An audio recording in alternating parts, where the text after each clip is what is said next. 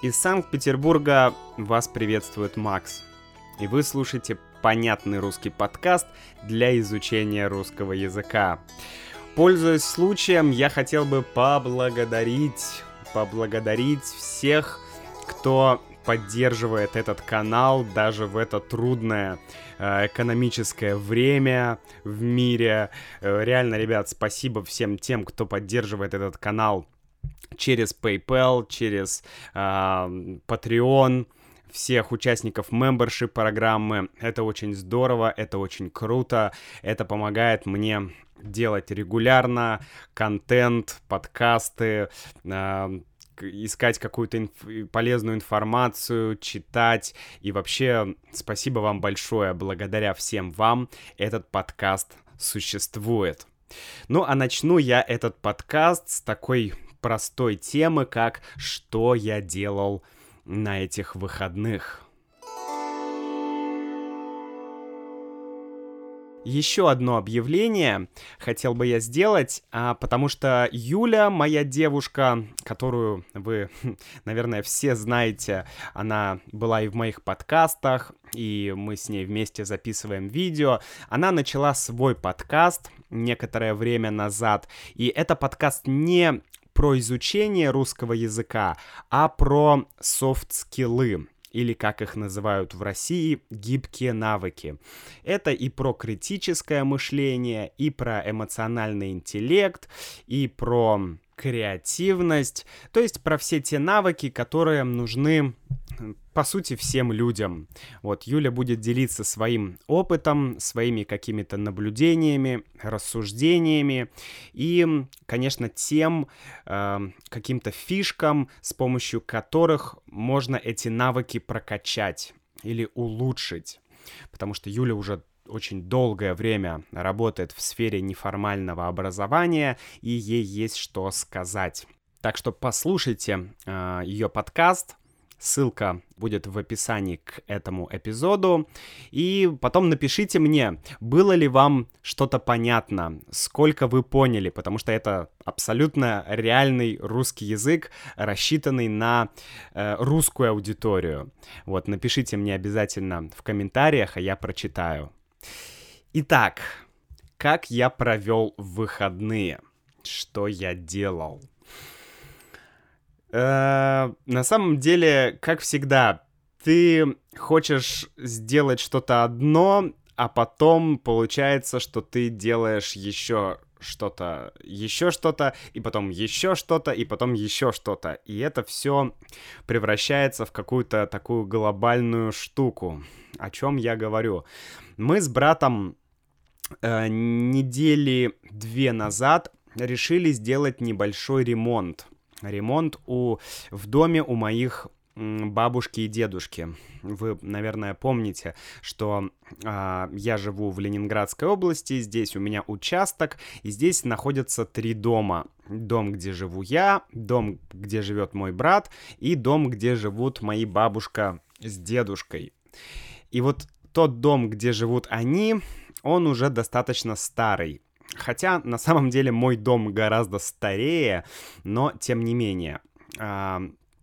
Их дом достаточно старый и очень давно там не делался ремонт.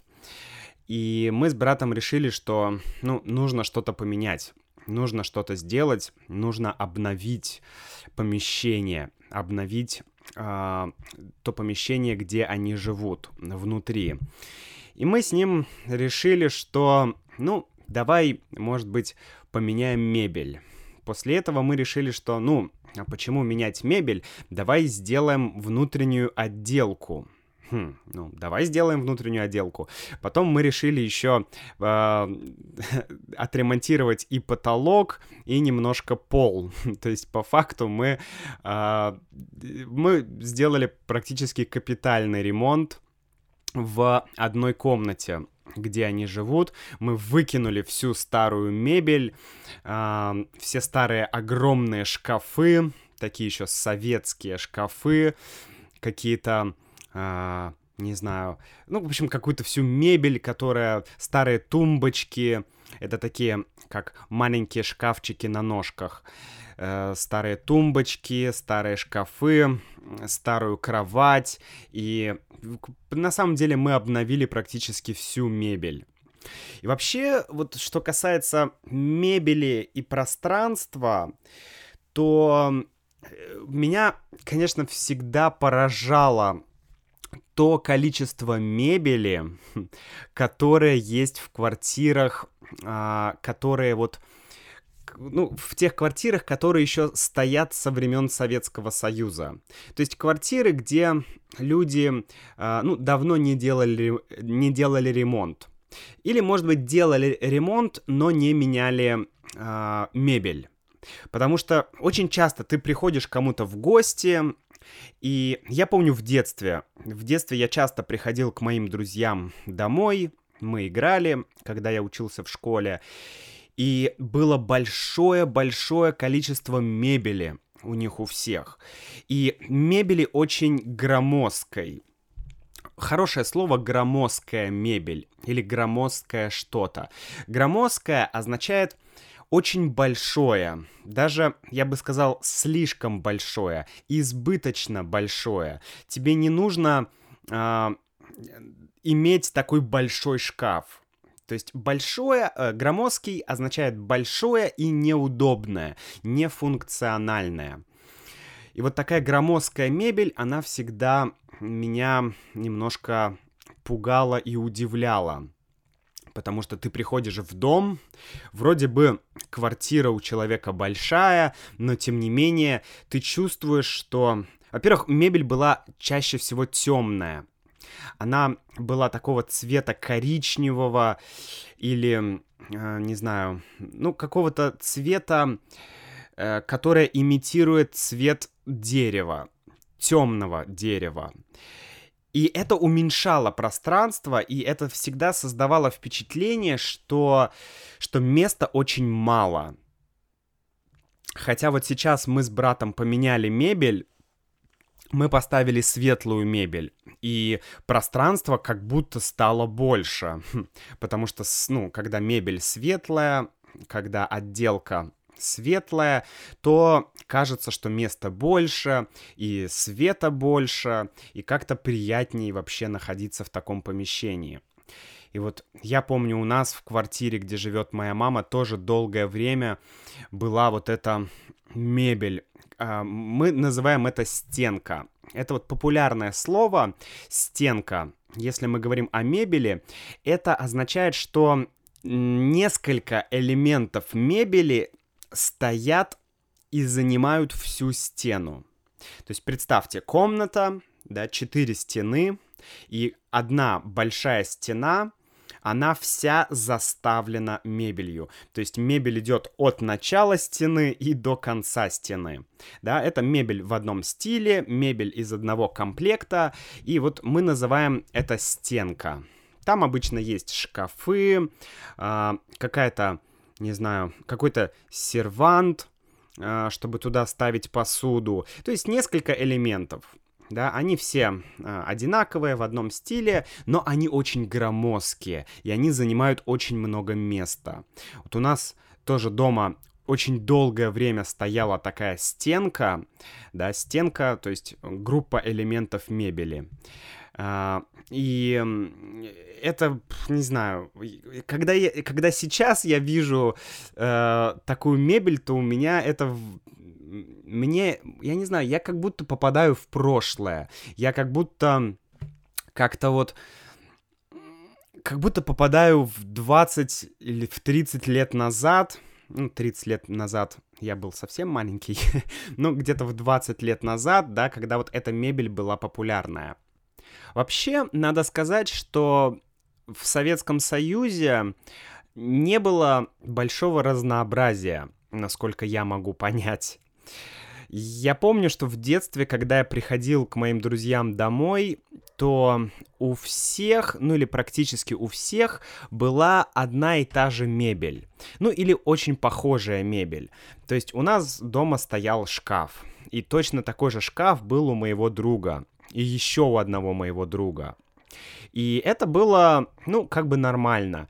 Может быть, э, эти шкафы различались по цветам. Они были немножко разного цвета.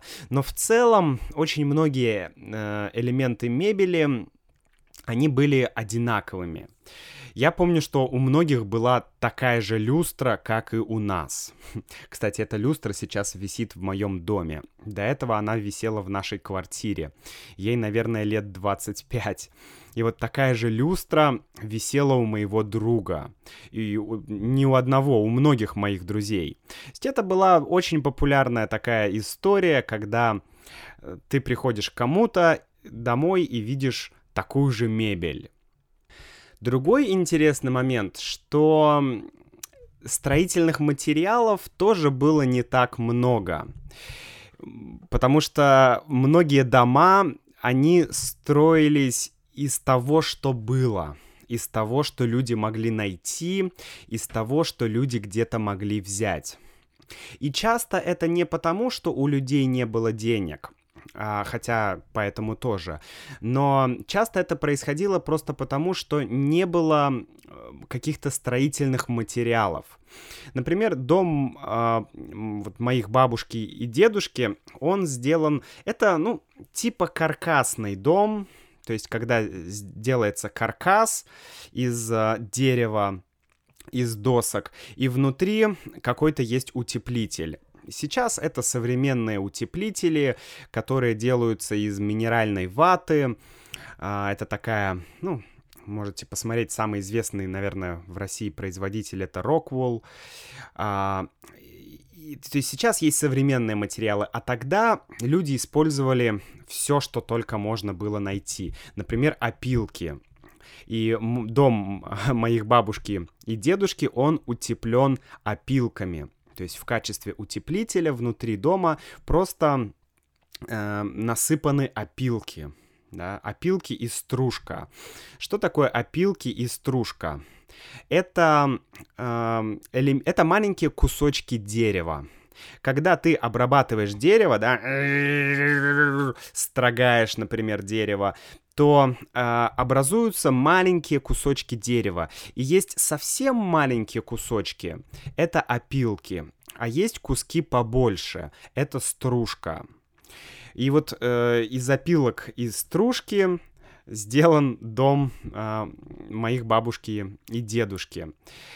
И также я вчера мы с братом разговаривали, и он говорит, что этот дом сделан из дверей. То есть где-то бабушка с дедушкой нашли старые двери, и эти двери они тоже встроили в дом. То есть внутри дома двери. Да, дом частично дом сделан из дверей. Мой дом, в котором я живу, он сделан из шпал. Это вообще жесть. Что такое шпалы, если вы не знаете? Шпалы — это такие деревянные, ну как куски, большие куски дерева, которые исполь... раньше использовались для строительства железной дороги. Если вы посмотрите на железную дорогу, она состоит из рельс, это металлические да, вот эти длинные штуки, по которым э, ездит поезд. И э, перпендикулярно рельсам идут деревянные шпалы. Ну, сейчас их уже не делают из дерева, сейчас их делают из бетона, из камня, а раньше их делали из дерева. И вот моя бабушка с дедушкой, даже это были, это, этот дом был построен еще до того, как бабушка и дедушка купили этот участок. А бывшая хозяйка этого участка, она построила дом вот из таких шпал. То есть э, это точно так же, как люди делают дома из дерева, да, просто спиливается дерево, и деревья э, как бы складываются друг на друга. Это старинная э, русская технология. Так всегда в северной части э, России строили дома уже много-много-много э, веков. Э, и эта технология, она нормальная, да, это прикольно, когда у тебя дом из чистого дерева. Мы называем такой дом сруб. Сруб. Это дом из дерева. Из круглого дерева, да, то есть просто спиливается дерево и строится дом. И вот этот дом сделан по такой же технологии, только из шпал. Да, меня всегда, у меня всегда возникал вопрос, насколько это экологично жить в доме из шпал. Потому что я знаю, что шпалы, они содержат всякие ну, вредные вещества, вредные химические элементы, но так как здесь сделана отделка, внутри, и я еще сделал отделку. Я думаю, что все нормально. Тем более этот дом стоит очень долго. Я очень надеюсь, что все вредные химические вещества, они просто выветрились. То есть испарились, ушли. я надеюсь. То есть строили из того, что было. Так что мои выходные прошли Э, в тяжелом труде. Я много работал, и в связи с этим я бы хотел вам дать пару слов, чтобы вы могли сказать слово «работать по-другому». Да, это сленг или жаргон. Первое слово — это «пахать». пахать. Я могу сказать, ох, мы два дня пахали с братом, э, делали ремонт. Пахать означает тяжело работать. В прямом смысле пахать означает обрабатывать землю, чтобы что-то посадить. Если ты фермер, тебе сначала нужно э, пропахать всю землю, чтобы э, как бы, ну, чтобы, грубо говоря, это синоним слову вскопать. Землю можно копать с помощью лопаты вручную, а можно с помощью какого-то комбайна или трактора вспахать землю. Это, конечно, быстрее, это удобнее. Итак, и это слово мы употребляем для, э, для слова «работать». Мы говорим «я пахал». Или, например, э, «я всю неделю пахал на заводе». Да, или «я всю неделю пахал в офисе, я очень устал». Другое слово — это «вкалывать». Вкалывать. Вкалывать тоже означает э, работать, причем так упорно работать, сделать какую-то тяжелую работу, да. Поэтому, если вы, у вас было очень много работы в выходные, вы можете сказать, о, эти выходные я вкалывал, и дальше можете сказать, где. Например, я вкалывал на огороде. Или, э, то есть я занимался огородом. Или я вкалывал, я делал ремонт. Или я вкалывал, не знаю, где-нибудь в порту я разгружал корабли. Да, вот это, это означает вкалывать. А сейчас я бы хотел пересказать вам одну историю, которую мне рассказал мой брат, и в то время, когда мы работали, он рассказал мне историю. Uh, история очень забавная, потому что она, как мне кажется, очень хорошо отражает, не знаю, русскую душу или русский менталитет или еще что-то. Я даже нашел ее uh, ВКонтакте. Я не знаю, это реальная история или это байка. Что такое байка? Байка — это, ну, история, которая может быть реальная, может быть нереальная, но она достаточно популярная, ее рассказывают люди, то есть это просто история, скорее всего, нереальная. Это байка, да, это что-то типа, ну не знаю, легенды. Это случилось на крайнем севере. Крайний север это означает далекий север, то есть где-то далеко на севере России, где очень холодно и где обычно находятся какие-то промышленные объекты, заводы или где добывают нефть или газ или какие-то еще вещи полезные ископаемые. Вот однажды на крайний север э, немецкие специалисты приехал немецкий специалист, да, и он приехал, чтобы а, обучать русских водителей, как управлять самосвалами иномарками, немецкими самосвалами. Самосвал — это машина, большая машина, это такой грузовик огромный, который используется, ну, для разных, э, для разных абсолютно вещей. Э, например, на самосвалах можно возить какие-то строительные материалы, можно возить камень, можно возить песок и так далее. То есть это огромная машина, чтобы работать, да, самосвал. И вот, значит, были немецкие самосвалы, и немец э, приехал в Россию на крайний север, чтобы обучить да, водителей, как обращаться с этими немецкими самосвалами, как, эм, как, как бы, как правильно их эксплуатировать. И однажды немец и русский ехали по, значит, по какой-то дороге на этом немецком самосвале, и они видят, что их сзади догоняет наш Урал российский Урал. Урал — это российский самосвал, это даже русская, да, советская машина, которая уже много-много лет выпускается, такая... Эм, ну, можете ввести Урал грузовик в Google, и вы увидите этого монстра, такой монстр-грузовик. Значит, э, догоняет этот Урал э, машину, где находится немец, обгоняет и останавливается останавливается у обочины, то есть у края дороги. Оттуда из этого Урала вылезает водитель и идет к канаве. Канава — это то место справа и слева дороги, где обычно такая, ну, как яма, и она обычно наполнена водой. То есть, когда идет дождь, то вода стекает по дороге и попадает в эти канавы. Э, они еще называются сточные канавы. То есть там простая какая-то вода дождевая скапливается, грязная вода. И, значит, водитель это выходит из Урала, берет какую-то бутылку или канистру и идет и э, начинает черпать воду из этой канавы. Затем он берет эту воду, идет к своему Уралу, открывает бензобак. Бензобак — это то место, в машине, где находится бензин, и начинает наливать в бензобак воду из этой канавы.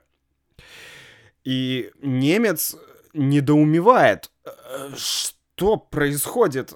Он спрашивает русского, который сидит рядом с ним, которого он учит. Он говорит, что происходит? А, ну, этот парень ему, немцу, отвечает. Ну, видимо, у, у него закончилась солярка. У водителя Урала закончилась солярка. Э, солярка — это дизель, э, то есть дизельное топливо. Это то топливо, которое используется для грузовиков. Вы, наверное, знаете, да, есть двигатели э, дизельные, есть двигатели бензиновые. Вот у грузовиков обычно дизельные двигатели. Иногда мы говорим дизель, на заправках вы увидите слово дизель, дизельное топливо, а в народе обычно говорится солярка. Мы говорим солярка или соляра. Да, соляра, солярка. То есть это бензин для грузовиков, да, так скажем. Вот, и, значит, наш человек э, отвечает немцу, что, ну, видимо, у этого водителя закончилась солярка. Немец спрашивает, а что, в канаве солярка? Нет, не солярка, в канаве вода. Дальше немец не понимает, как так, почему, почему человек наливает воду в бензобак. Дальше немец спрашивает, а что, у вас есть э, моторы, которые работают на воде? Он говорит, да нет, мотор работает на солярке. Дальше немец не понимает, а, ну, если мотор работает на солярке, то зачем тогда наливать воду в бензобак? И дальше ему русский водитель объясняет, что, видимо, у водителя Урала закончилась солярка. Но бензобак, если вы посмотрите на, на бензобак, да, в бензобаке есть место, куда ты наливаешь топливо, наливаешь солярку, а есть место, откуда соляра поступает в двигатель. И вот это место, оно называется топливозаборник. То есть то место, откуда двигатель забирает топливо, откуда он берет топливо, да, это место, оно находится не на дне бензобака, а оно находится чуть выше дна, да. И он говорит, что вот топливозаборник находится выше, поэтому, когда ты наливаешь воду в бензобак, солярка, она легче воды, солярка поднимается наверх, а вода уходит вниз. И вот эта солярка, которая осталась, она поступает в двигатель, и ты можешь, ну, не знаю, проехать еще там 10, 20, 30, может быть, 40 километров, да, какое-то количество. То есть, ну, что делать, если ты вот так остался на дороге, а вообще на крайнем севере там заправки есть не везде, да, вот я ездил в Мурманск, были места, где, ну не знаю, 300, а то и 400 километров не было заправок вообще. То есть ты должен это знать, ты должен это учитывать. И по-хорошему у тебя всегда должна быть канистра, пластиковая канистра с бензином в багажнике, а лучше две. Но если у тебя закончилась солярка, то ты берешь воду, наливаешь в бензобак, да, и едешь. И дальше немец это выслушал и спрашивает, да, и немцу приходит в голову логичный вопрос. А зачем делать топливозаборник выше дна? Почему топливозаборник не сделать ниже?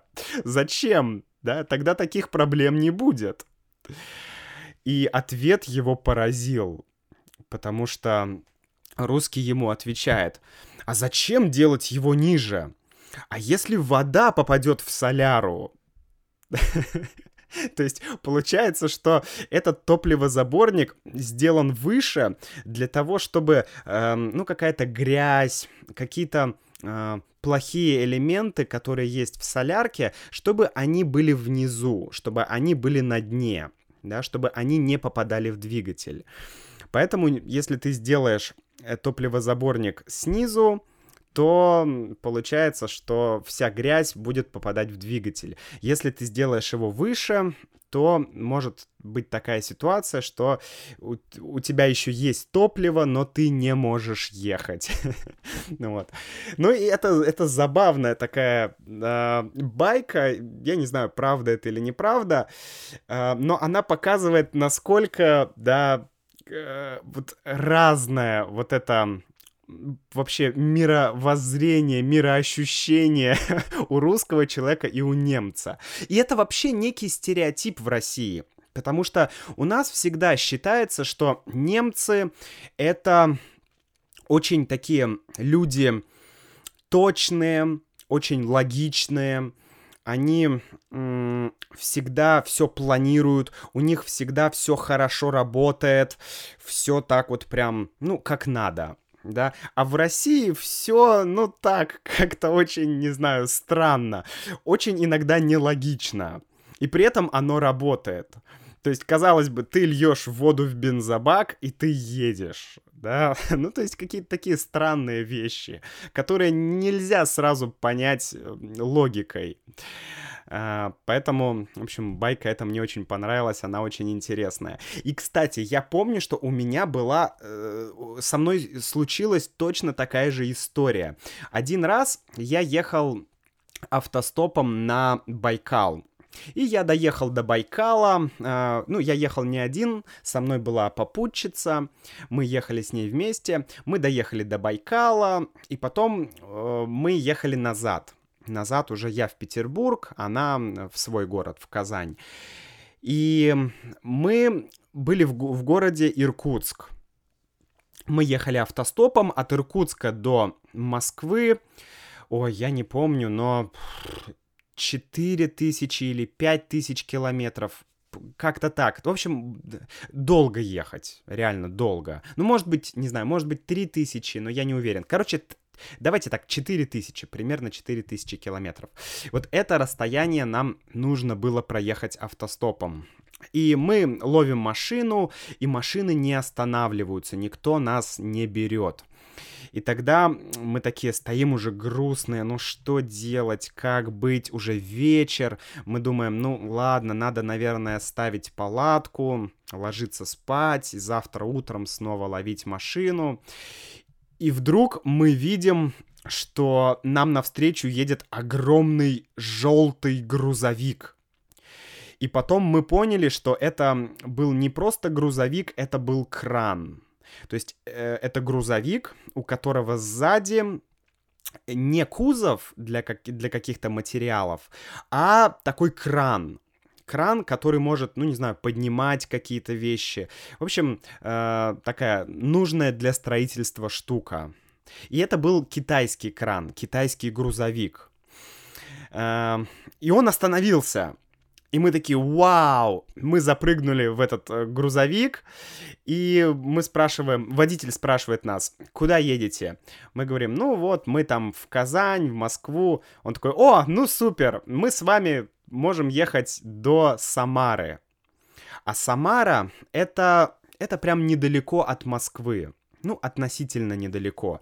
То есть мы с этим водителем можем проехать три, э, три с половиной тысячи километров примерно. То есть почти всю дорогу на одной машине. И мы такие, а, круто! Мы были очень счастливы. И мы начали ехать.